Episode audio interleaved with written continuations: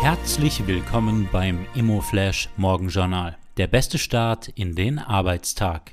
Am Mikrofon begrüßt Sie Leon Protz. Diese Ausgabe widmet Ihnen Building Times, das Magazin für Gebäudetechnik, integrierte Planung und nachhaltiges Bauen. Heute ist Mittwoch, der 25. Jänner und das sind die Schlagzeilen.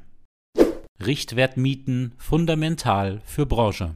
Die für die Sanierung und in weiterer Folge für die Dekarbonisierung im Immobilienbereich notwendigen Finanzmittel müssten durch die Mieteinnahmen gedeckt werden können. Die Immobilienbranche müsse daher die Preissteigerungen, die durch Inflation und im Bereich Energie, Baumaterialien und Personal entstanden sind, durch ebenfalls angepasste Mieteinnahmen abdecken können.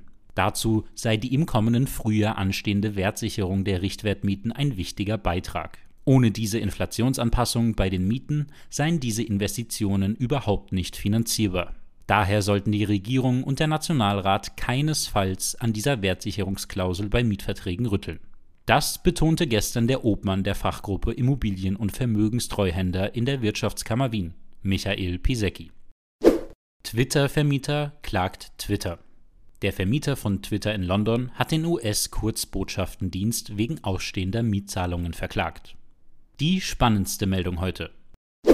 ÖVI kritisiert Mietervereinigung für Stellungnahme.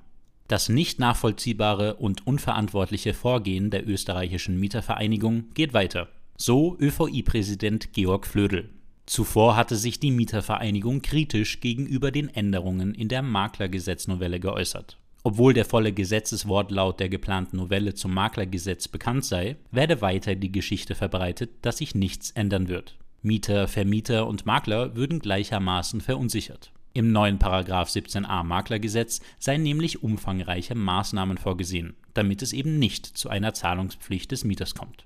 Das waren die wichtigsten Informationen zum Tagesbeginn. Mehr dazu und was die Branche heute sonst noch bewegen wird, erfahren Sie wie gewohnt ab 14 Uhr auf emoflash.at.